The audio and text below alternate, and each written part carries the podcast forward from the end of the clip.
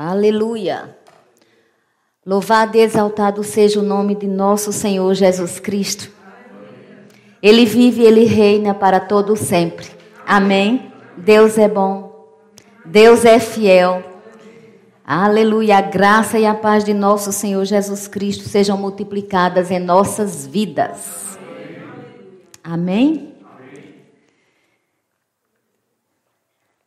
Impossível não pensar em Deus e não lembrar dos seus feitos. Acredito que o recurso da memória é uma estratégia santa de Deus para que saibamos trabalhar, para que saibamos usar, para que saibamos cuidar.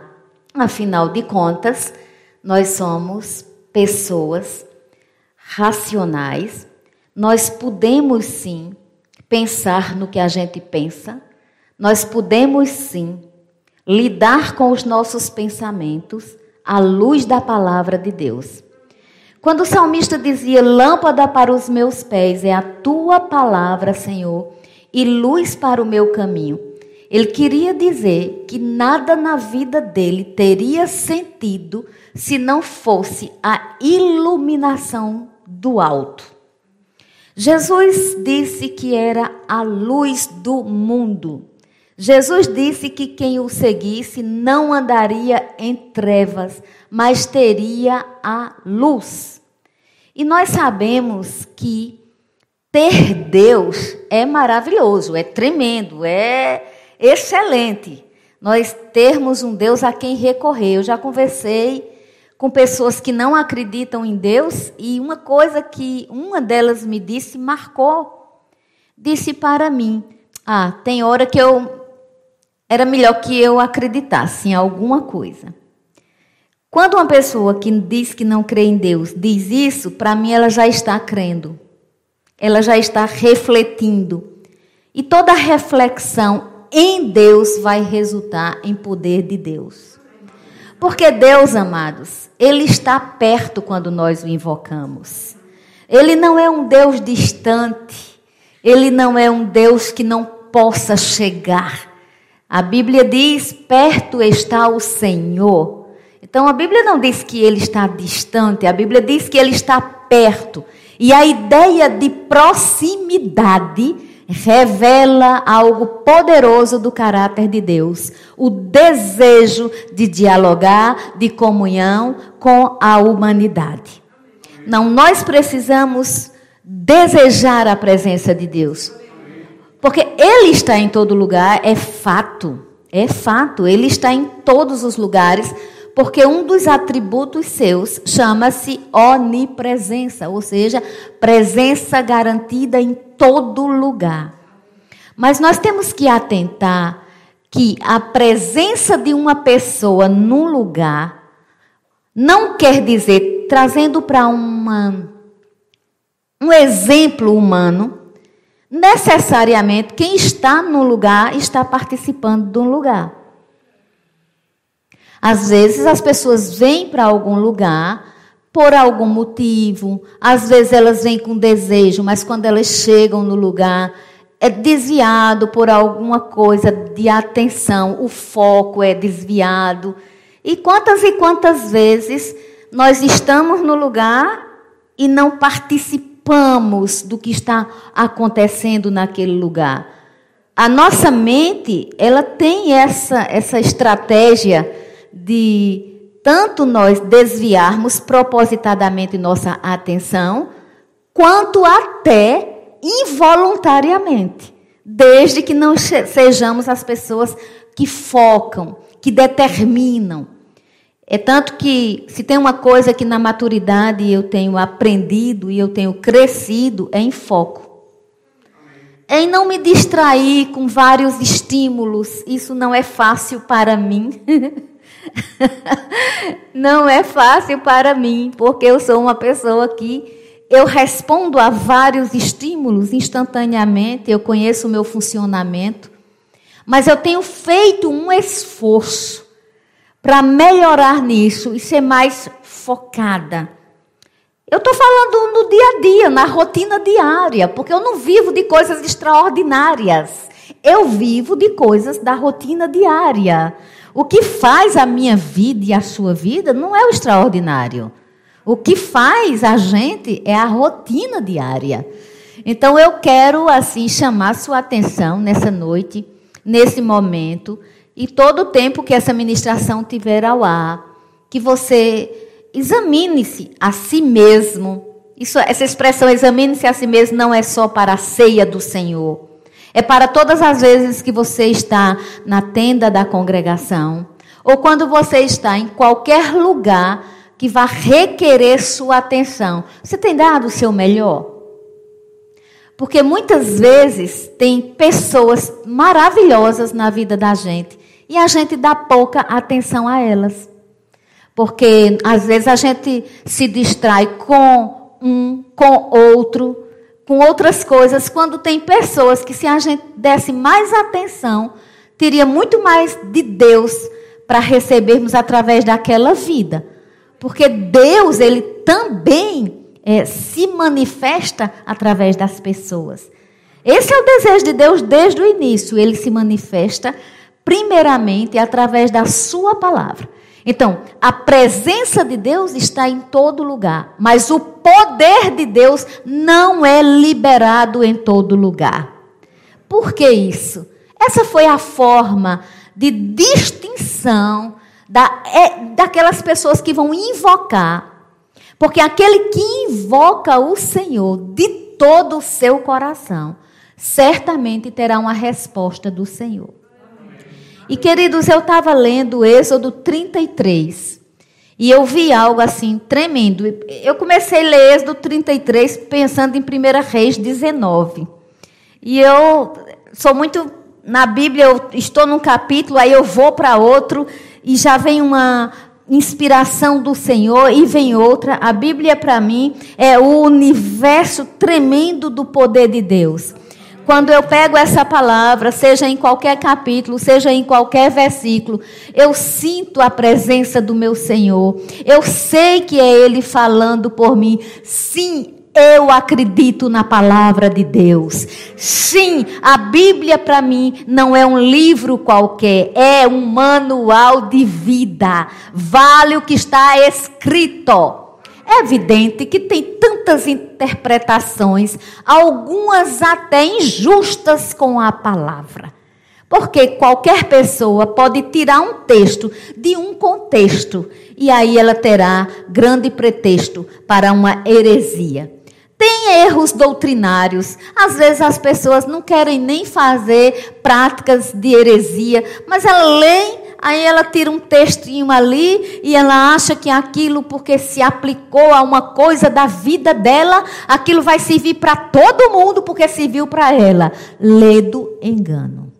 A Bíblia não é assim. E não é para isso que ela foi escrita. A primeira coisa e a primeira é, importância da Bíblia é guiar o povo de Deus. E guiar o povo de Deus é guiar todo aquele que se diz filho de Deus. Porque se é filho, é guiado pela palavra. Então, essa é a primeira é, vantagem do cristianismo. É ter um livro onde seus direitos e seus deveres estão escritos. Não adianta eu atentar só para o direito, porque não funciona. Não adianta eu ter medo só dos deveres, porque eu também tenho direitos. Então, o equilíbrio fará a diferença. E aqui no livro de, de Êxodo, no capítulo 33, fala de uma caminhada com Cristo, com Deus, com a palavra, que se nós atentarmos para esse capítulo, nossa vida não será a mesma. Eu gosto de ver, trazendo agora a nossa memória, 1 Reis 19, onde o profeta Elias espera a presença de Deus. E a Bíblia diz que veio um vento muito forte, vento que tirou pedras do lugar. Imagine esse vento. E Deus não estava nesse evento. Depois veio um terremoto. Eu não preciso explicar é, o que acontece quando um terremoto está no lugar, passa no lugar. Ele vai demolir muitas coisas, mas Deus não estava no terremoto. E depois veio fogo, e fogo é também um símbolo do poder de Deus. E aquele fogo também não trazia Deus. E aí, para decepção do profeta, eu acredito que ele pensava no vento, pensava no terremoto, pensava no fogo, mas veio uma brisa suave, e nessa brisa suave, o poder de Deus estava, Deus estava. E esse, esse, esse 19, 11, 19, 11 de 1 Reis, me, me fala algo, já começa me falando algo, e quando eu adentrei em Êxodo 33, eu pensei muito nesse capítulo de 1 Reis 19. Por que eu pensei? Porque muitas vezes nós queremos ditar a forma de Deus, e eu vou colocar assim, quando eu faço assim, eu estou dizendo entre aspas, tá certo? A forma de Deus chegar na nossa vida. E você e me entenda, eu não estou dizendo que Deus não está, nem estou negando a presença constante mas eu quero dizer que muitas vezes, para Deus agir, nós ficamos na expectativa de vento, de terremoto e de fogo, porque a gente muitas vezes quer que a experiência dos outros sirva para nós. Amados, e não temos mais é, como negar uma coisa. Estamos nos últimos dias. Não podemos negar mais isso. Essa expressão é da igreja primitiva. Quem somos nós para querer minimizar a importância de tão grande expressão?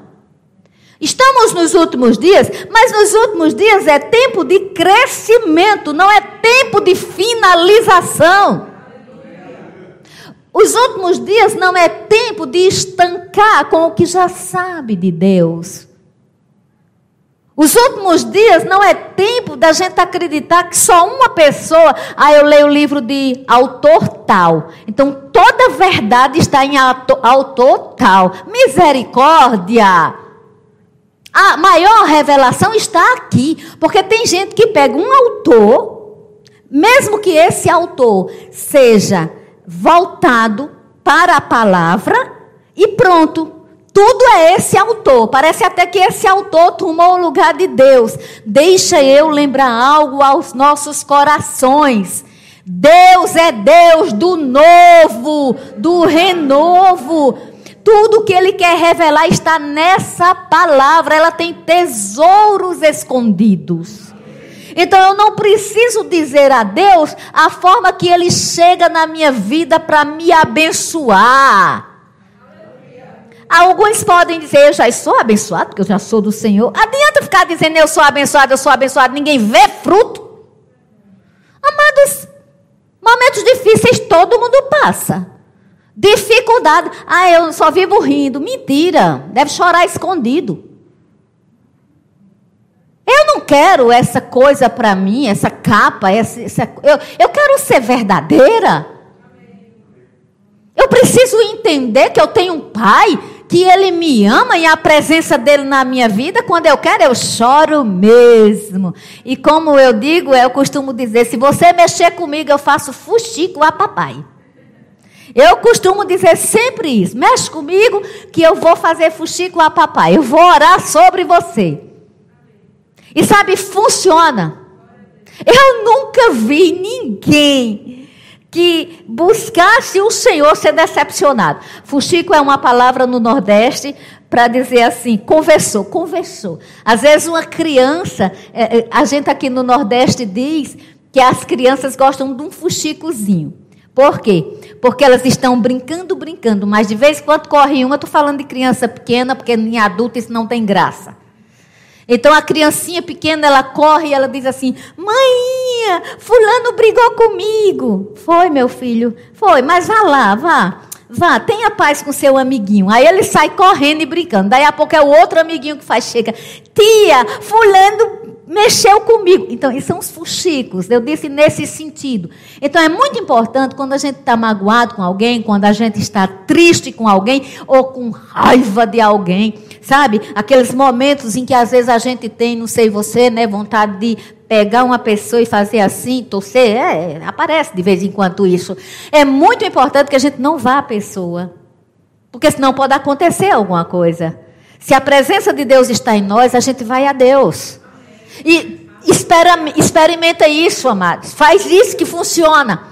Quando você começa a falar com ele, quando você começa a falar, até você pode esperar que um vento venha, que um terremoto chegue, que um fogo chegue para dar respaldo à sua oração. Mas isso não virá, não. Sabe o que vai acontecer? Uma brisa suave, um refrigério grande invade o seu ser. E todos irão ver e vão cantar com você. Quão grande é o seu Deus. Aleluia. Então, em primeira.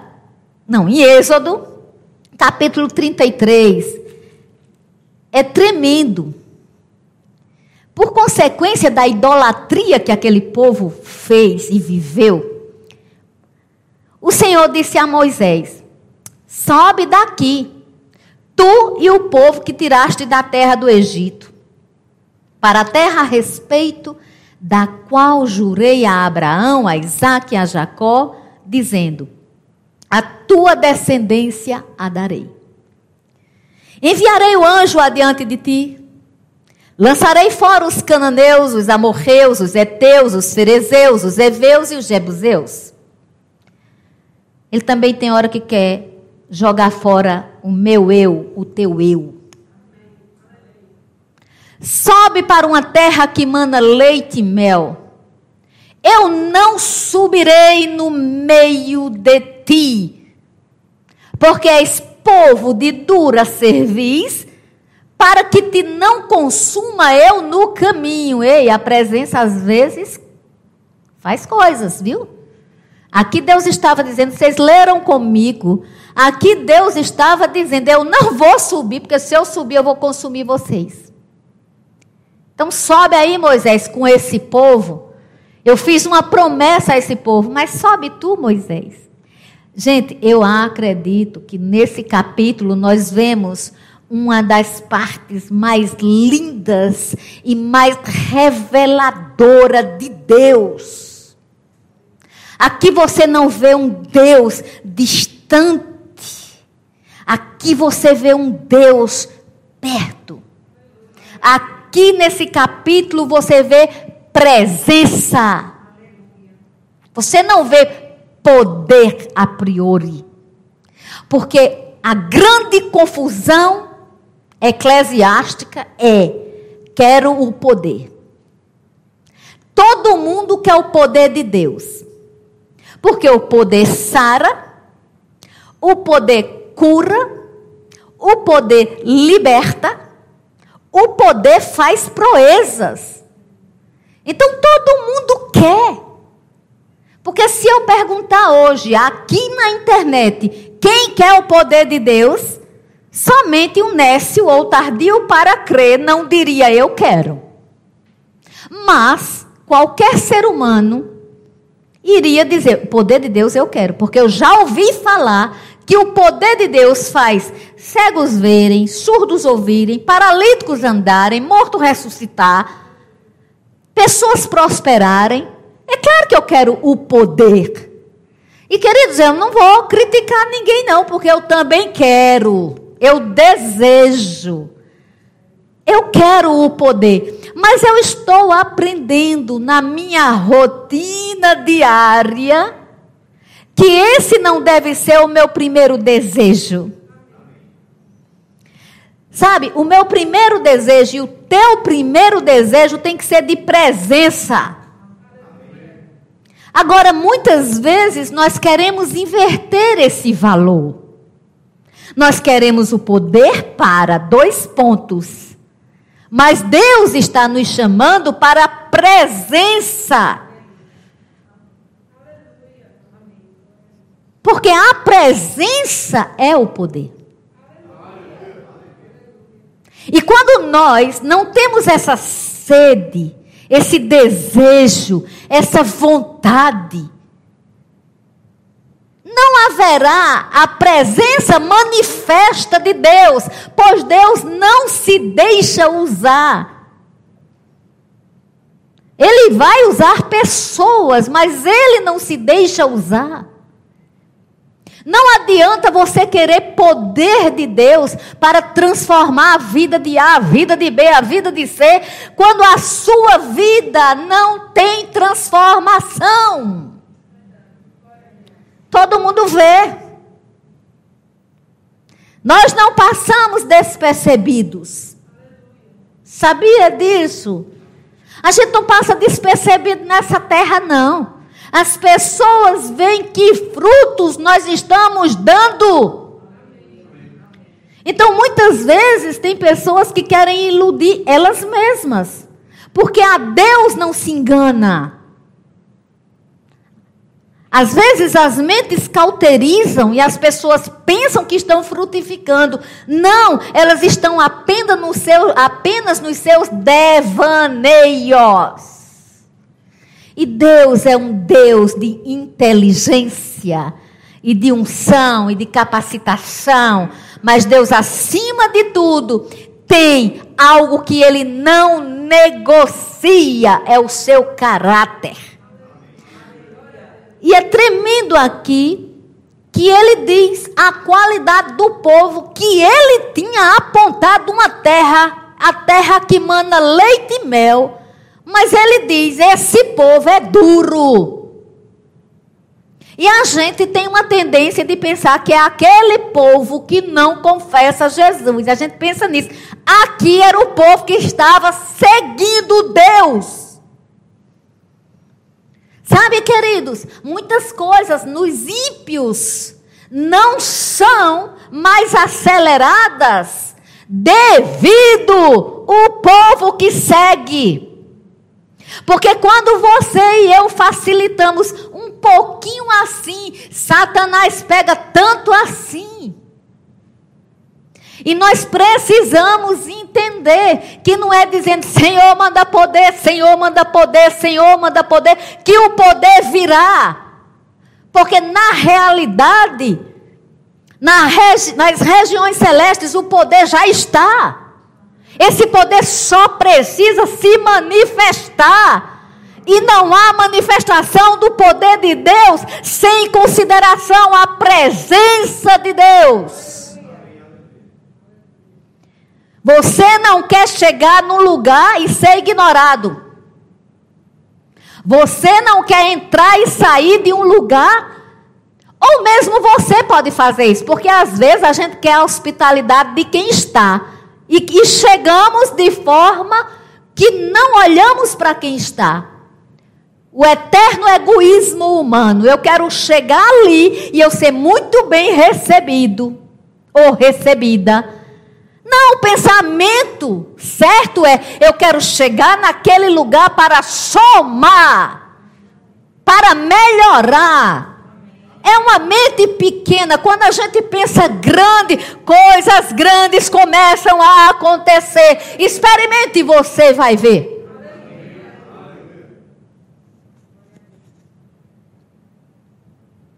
Eu vou continuar. O povo ouviu a má notícia. No 4. Ouvindo o povo estas más notícias, pôs-se a prantear e nenhum deles vestiu seus atavios. Atavios simboliza um estado alegre, próspero, que naquela época era representado por determinadas vestimentas. E desde Hebron que o povo não vestia seus atavios. Por quê? Porque Deus disse: não vou. Não estou com vocês. Porque vocês têm a servidura, ou seja, povo rebelde, povo desobediente, povo que só quer o poder, povo que não está atentando para a presença. Moisés costumava tomar a tenda e armá-la para fora. Eu vou explicar um pouco esse sete. havia uma tenda chamada tenda da congregação ou tenda do encontro. Nessa tenda, sabe o que acontecia? Ela ficava fora do, do arraial. E Moisés buscava essa tenda e ele chamava, né, a tenda da congregação, e ele buscava o Senhor nessa tenda. Ele buscava ao Senhor nessa tenda. Amém? Então, aonde nós temos buscado o Senhor? Porque a nossa tenda hoje é dentro de nós. Para aqueles que já confessaram Jesus como Senhor e Salvador, a tenda somos nós. Ele mora em nós.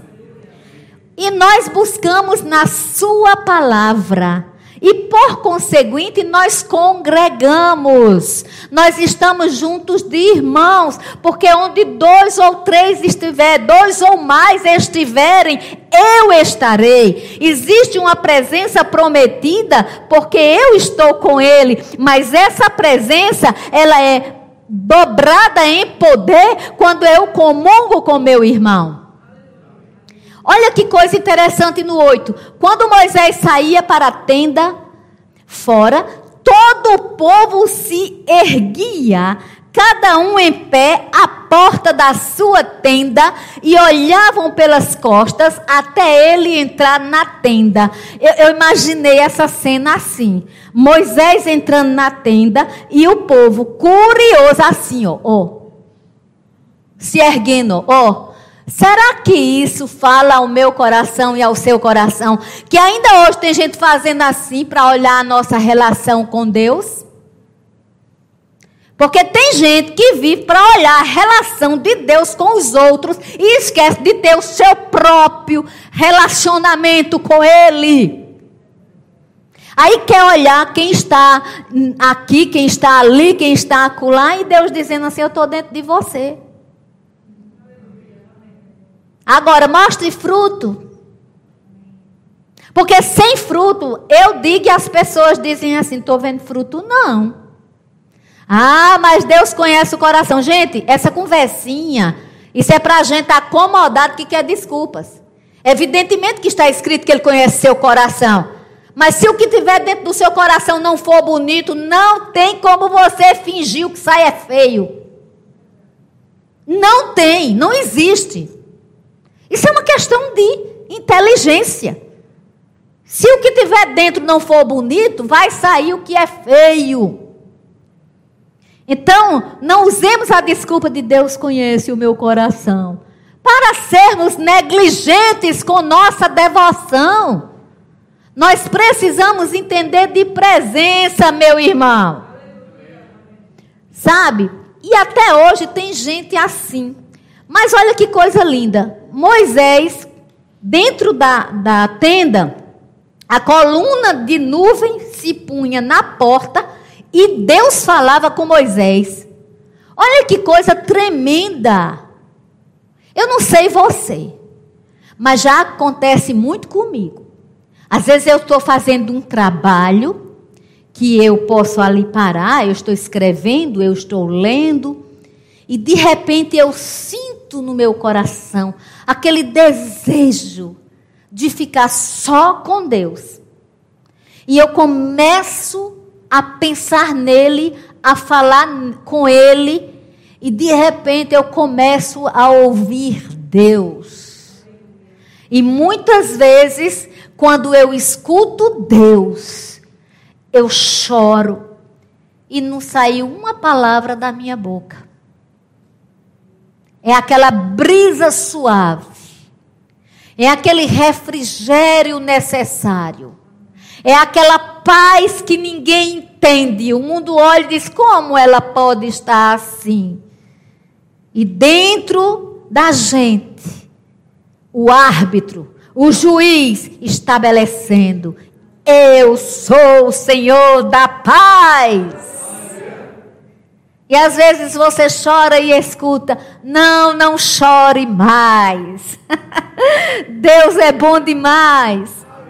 Falava o Senhor a Moisés face a face, como qualquer fala seu amigo. Entendam, não era um Deus carrasco, não era um Deus é, aborrecido. Com Moisés era como amigo. Eu e, você precisamos desenvolver esse relacionamento com Deus para chamar a Deus de amigo também. E isso não é falta de respeito, não produz irreverência, mas isso nos aproxima, porque Ele é. Jesus, quando estava na terra, disse para os discípulos: Já não vos chamo de servos, porque o servo não sabe o que faz o seu senhor. Eu vos chamo de amigos. Essa coisa de amizade é muito séria. Tem gente que diz: ah, fulano é meu amigo, você aqui é meu amigo, você aqui é meu amigo, e às vezes não é amigo de ninguém. Nós precisamos primeiro ser amigos de Deus. Olha que coisa tremenda. Que no 11 está dizendo que o Senhor falava com Moisés, como fala seu amigo. Moisés voltava para o arraial, mas tinha um que era diferente. Tinha um que não ficava assim, ó, observando o que era que Moisés fazia apenas. Além dele observar, ele se movia, ele não se apartava da tenda, era Josué. Olha a diferença. Por isso que tem um livro sobre Josué. Por isso que está escrito em Josué. Não cesse de falar desse livro da lei, antes medita nele dia e noite, para que sejas bem-sucedido em tudo que fizeres. Por quê? Porque Deus achou Josué bonitinho e disse: "Não, era uma meta, era um foco de Josué, não se apartar do Senhor seu Deus." Ah, ele está na tenda, é para a tenda que eu vou. Aleluia. Aí sabe o que aconteceu, queridos, quando Deus e Moisés conversaram? Sabe, quando você conversa com Deus, aparece uma coisa na sua vida. A covardia tem que desaparecer e a ousadia tem vez. Substitua a covardia por ousadia, mas isso só tem uma forma: comunhão com Deus. Presença. A presença de Deus é a própria glória de Deus. Quando a presença está, você não precisa dizer, Senhor, manda poder, Senhor, manda poder. Deus está e diz assim: Eu trabalho por você. Deus cuida até dos nossos inimigos. Ah, mas eu não tenho inimigo, meu inimigo é Satanás. Mas ele usa pessoas contra você. Ele não aparece fazendo assombração para você, não. Ele usa, às vezes, quem mais você ama para lhe maltratar. Ou também pode lhe usar. Aí é você que tem que se analisar. Cada um analise a si mesmo.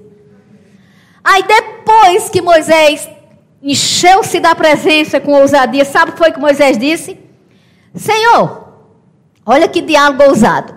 Tu me dizes: Faze subir este povo, porém não me deste saber a quem has de enviar comigo. Contudo, disseste: Conheço-te pelo teu nome, também achaste graça aos meus olhos. Olha que coisa linda. Deus dizendo: Moisés, tu tem favor comigo. Agora, pois, Moisés, ele foi sábio, ele não foi oportunista, mas ele pegou uma oportunidade oportuna.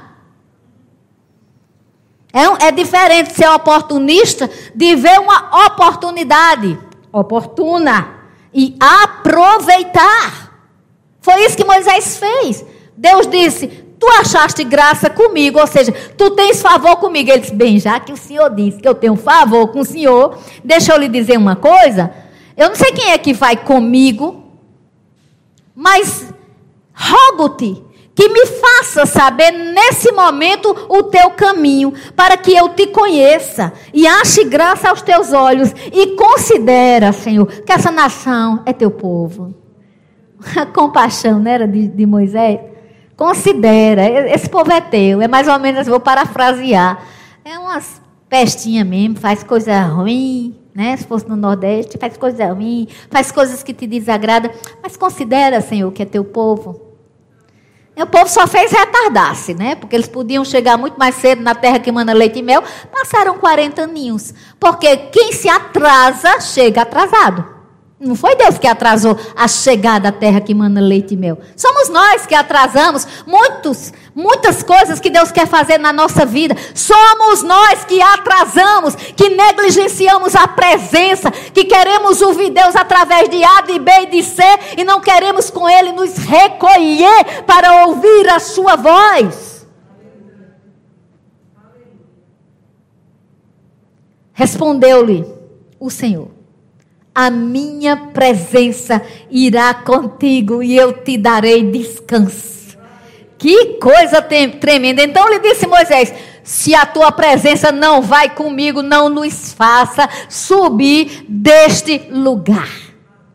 Eu costumo dizer, Senhor, se não for para eu ir em tal casa, às vezes uma visita, uma visita que eu vou fazer, eu digo, Senhor, tu estás me vendo visitando essa casa?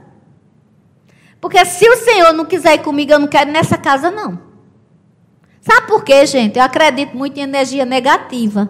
E não venha dizer que eu sou supersticiosa. Pode me perguntar no particular que eu vou lhe explicar. Mas quando você vai num canto, que a presença de Deus não está com você, a da casa, tudo sai com você. Vai aconselhar casais despreparados. Vai. Pega um casal brigando, vai lá aconselhar, porque você está você é bambambam? Bam, bam? Vai. Vai visitar gente doente, sem a presença de Deus. Amados, para fazer o que é para fazer, tem que ter a presença acompanhando. Eu não estou falando de visitas qualquer. Eu estou falando de objetivar e a obra do Senhor fazer. Deixa uma pessoa bem perturbada vir te contar um problema. Sabe o que vai acontecer? Você escuta tudinho, no fim você está perturbada. Quando você não está naquela hora, você se compadece, porque não sei o quê, porque não sei o quê. Daí a pouco, noutra coisa, você está perturbadinha, perturbadinho. Por que isso? Por que isso? Porque se não envolver a presença de Deus, o maligno toca. Quando a Bíblia diz que o maligno não nos toca, é considerando que a presença está gloriosa em nós. Porque se o Senhor não guardar a cidade, em vão trabalhos que a edificam. Se o Senhor não guardar a casa, em vão trabalha, em vão vigia sentinela. É, isso é bíblico. Moisés disse: Não, não vou sair daqui sem a sua presença, não. Pois como é que eu vou saber que a gente achou graça aos teus olhos, eu e o teu povo? Não é porventura em andares conosco? De maneira que somos separados, eu e o teu povo, de toda a terra. Moisés tinha uma consciência que era parte do povo separado, mas que para ser parte do povo separado, tinha que contar com a presença, porque senão não era povo separado, era povo isolado. E quantos filhos de Deus estão isolados hoje? Não, eu não congrego por isso. Eu não gosto de pastores por isso. Eu não gosto. É tanto por isso. Agora, eu digo nessa, nesse momento, em nome de nosso Senhor Jesus Cristo. Por isso, tudo que está escrito, atento para a presença. Porque quando a gente atenta para a presença, a gente é guiado pela presença.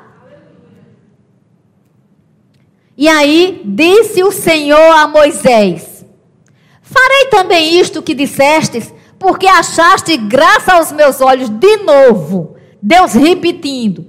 Era uma forma de dizer: Não esquece, não, Moisés. Tu tem favor comigo. Eu te conheço, Moisés, pelo teu nome. Ele já tinha dito isso, porque ele disse de novo. Às vezes Deus diz e diz de novo. que é para a gente se firmar melhor. Aí sabe o que Moisés disse? Acho que Moisés pensou, já, tem, já que eu tenho o teu favor, deixei um pouquinho mais além, me mostra sua glória. que pedido lindo! Você tem pedido para Deus mostrar a glória dele sobre você? Eu tenho pedido, mas sempre que eu peço eu tenho cuidado, porque a glória de Deus sobre uma vida pode fulminar. Sabia disso? A glória pode vir para fulminar. Por quê? Porque glória é poder e poder você, você não vai. Eu vou fazer uma comparação que tem um pouquinho a ver, mas vocês vão entender. Se eu for pegar um saco de cimento, eu não posso, eu vou passar vergonha, porque eu não levanto não um saco de cimento. Eu não vou nem me esforçar. Sabe, queridos?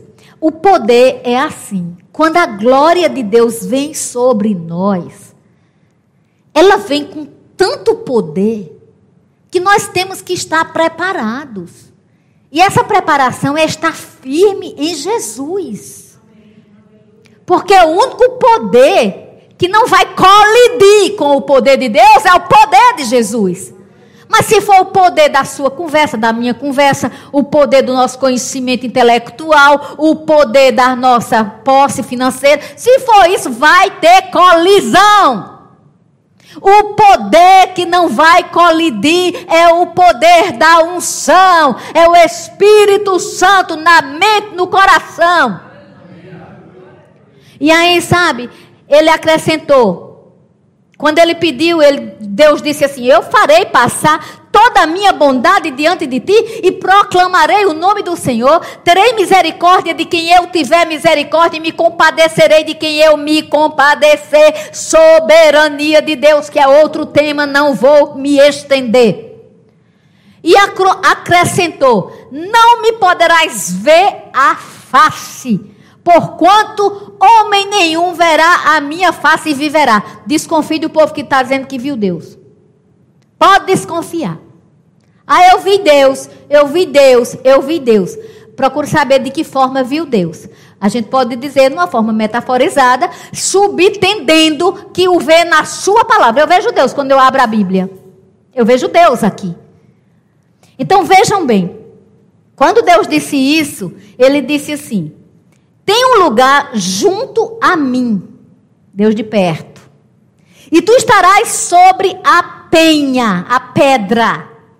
Quando eu passar, a minha glória, eu quando passar a minha glória, eu te porei numa fenda da penha, ou seja, uma pedra com um, um espaço para se agachar, para se entrar. Eu te farei passar numa fenda da penha, e com a mão te cobrirei, até que eu tenha passado. Ou seja, se eu não te cobrir, se eu não estiver em você, você não pode receber a glória. Depois, e tirando eu a mão, tu me verás pelas costas, mas a minha face não se verá. Aqui nós encontramos uma coisa chamada antropomorfismo. O que é isso? É uma forma na teologia de atribuir, porque Deus é espírito. Deus não é espírito? Mas o antropomorfismo vai nos mostrar Deus com qualidades humanas, com partes humanas, para ficar de maior compreensão. Por isso que você vê aqui mão, costas, face.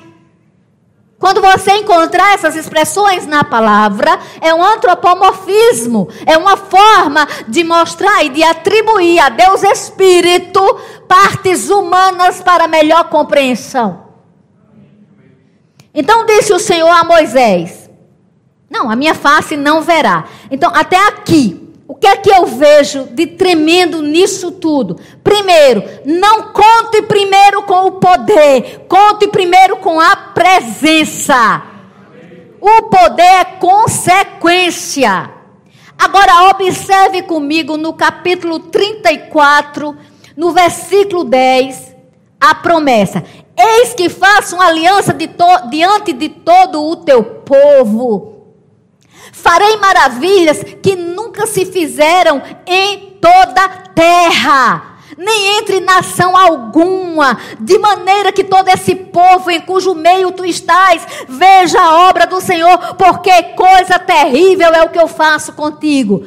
É, trazendo bem essa palavra terrível, subtenda coisas extraordinárias. Isso é questão de tradução. Coisas extraordinárias é o que eu faço contigo.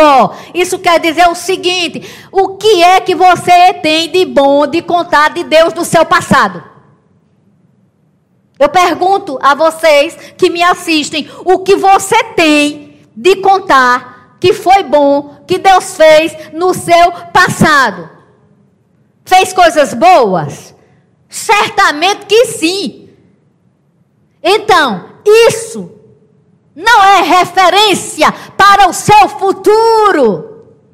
Não é. Não, não. Por quê? Porque ele fala, fará maravilhas que nunca se fez em toda a terra. Ele inova.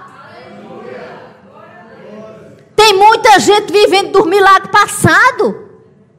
Só falar, ah, porque um dia eu vivi isso, um dia eu vivi isso. E o presente catastrófico. Não, amados. Não limite o poder de Deus. Ele disse: Eu farei maravilha em você em toda a terra. Ninguém nunca ouviu falar. Você está pensando que Deus não é poderoso para fazer coisas novas todos os dias? Criar situações maravilhosas para a sua vida? Você não estagne o poder de Deus. Ah, ele me curou, mas agora não sei se ele quer me curar. Misericórdia. Ah, ele fez isso, mas agora não sei. Atente para a presença e pare de buscar poder, porque poder vem depois de presença. Aleluia. Eu vou terminar com essa parte aqui de 29 do 34.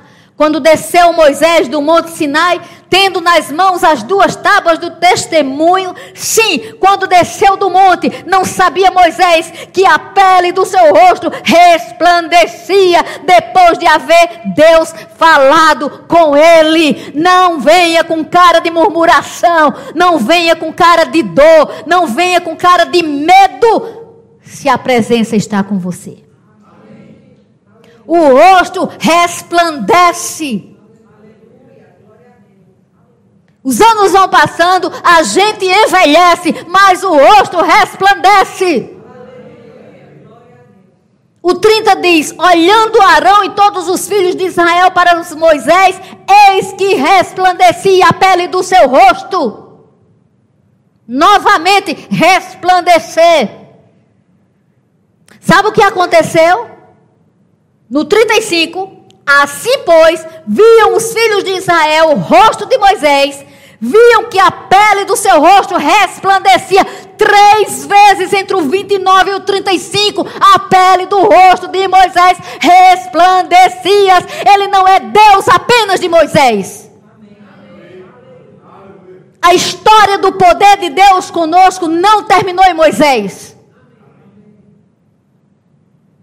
Há uma luz para resplandecer em nós. E vou lhe dizer, viu? Não é uma simples aura. Ah, porque tua aura, já me, o povo diz muito isso comigo. Graça, tua aura é linda. Eu digo, é porque não é humana, é divina. Pode ver a aura em mim, fica à vontade. Tem mesmo. Elevada. Graças a Deus porque eu viverei, vivo, sempre viverei, buscando a presença.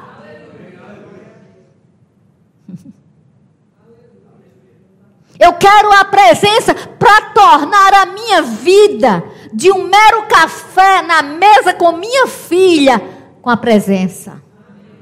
A visita mais simples, a visita mais é, distante, qualquer que seja que sejam as pessoas, eu quero a presença.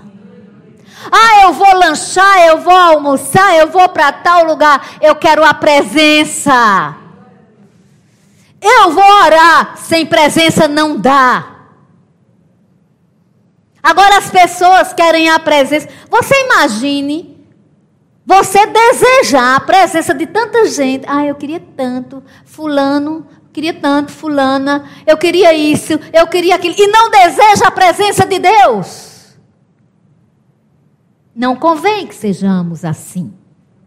Sabe, queridos, essa concepção, essa compreensão de presença de Deus é o que faz a diferença.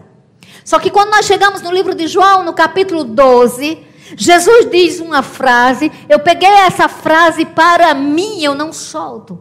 Ele diz: quando eu me levantar, eu vou ler, eu vou ler João 12, tá inclusive marcado aqui. João 12, 32. E eu, quando for levantado da terra, atrairei todos a mim mesmo. Quem falou foi Jesus. Se Ele está em você, resplandeça. Se Ele está em você, não se esconda. Se Ele está em você, não deixe de validar a presença. Amados, quando nós desejamos a presença de Deus, a vida com Deus, ela passa a ser tão natural que tudo que a gente faz, tudo que a gente faz, a gente respira Deus. Eu não estou falando que a gente não vai errar, que a gente não vai vacilar. Somos humanos. Mas existe algo maior na gente que é a presença. O que é que tem que prevalecer? John Wesley é um grande homem de Deus, foi um grande homem de Deus. Ninguém nessa terra pode negar a influência do poder da presença de Deus na vida de John Wesley.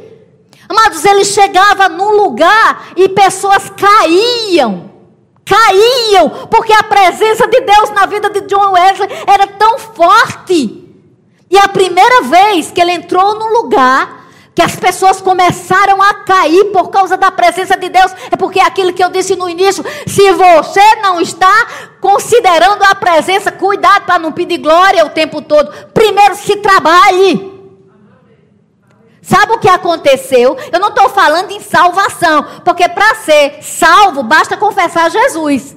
Agora, para usufruir de uma glória maior, tem que ir para um nível melhor.